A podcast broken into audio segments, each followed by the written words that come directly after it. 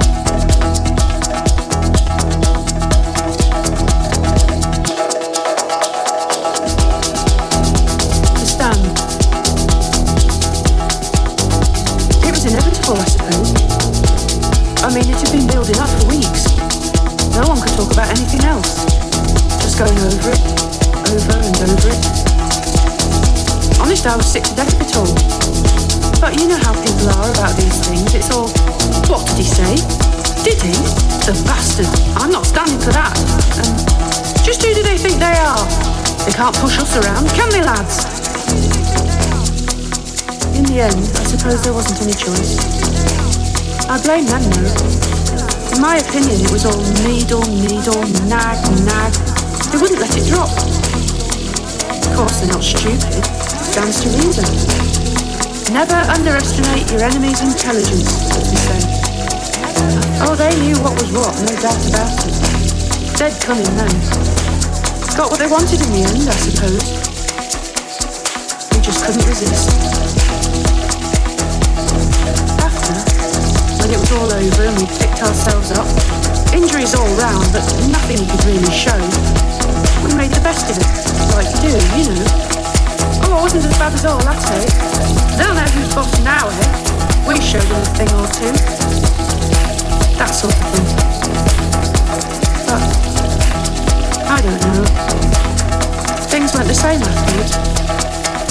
I don't know. It's not that we'd done anything we said we wouldn't. I just think we hadn't imagined it would be that dirty. We thought it be a bit of a joke. But it wasn't like. It was us they had jumping through the hoops. We were the performing poodles rubbing at the bait, not them. It was all, well, degrading, if you see what I mean. Oh, everyone rushed around congratulating us. You won! You won! It was great! You were great! People just didn't understand how we felt. We just let on everything was fine. I don't know. All I can say is, I don't think we betrayed anyone, did we? No, I don't think we let anyone down. Except maybe